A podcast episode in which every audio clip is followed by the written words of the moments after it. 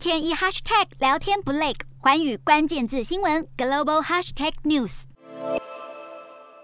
整座城市泡在水中，民众急忙撤离。这里是美国第四大城市，位于德州的休士顿。二零一七年，飓风哈维横扫休士顿，发生严重水灾，部分原因要归咎于地层下陷。根据世界经济论坛最新报告，全球有三十三个城市以每年超过一公分的速度下沉，是海平面上升速度的五倍。其中下沉速度最快的城市是中国的天津市，而西半球唯一一座被列入下沉速度前十名就是休士顿，它是全球下沉速度第十。快的城市，研究指出，如果加上海平面上升的速度，休士顿恐怕会在二一零零年面临消失危机。抽取地下水是全球城市下沉的主要原因，且住宅建筑或工业活动高度集中的地区，地层下陷就更严重。休士顿地区自一八三六年以来，抽取地下水已经导致部分地区下沉将近四公尺。虽然一些地区已经减少地下水使用，但地层下陷无法逆转，只能减缓下沉幅度。而海平面上升也是低洼城市淹没的一大威胁。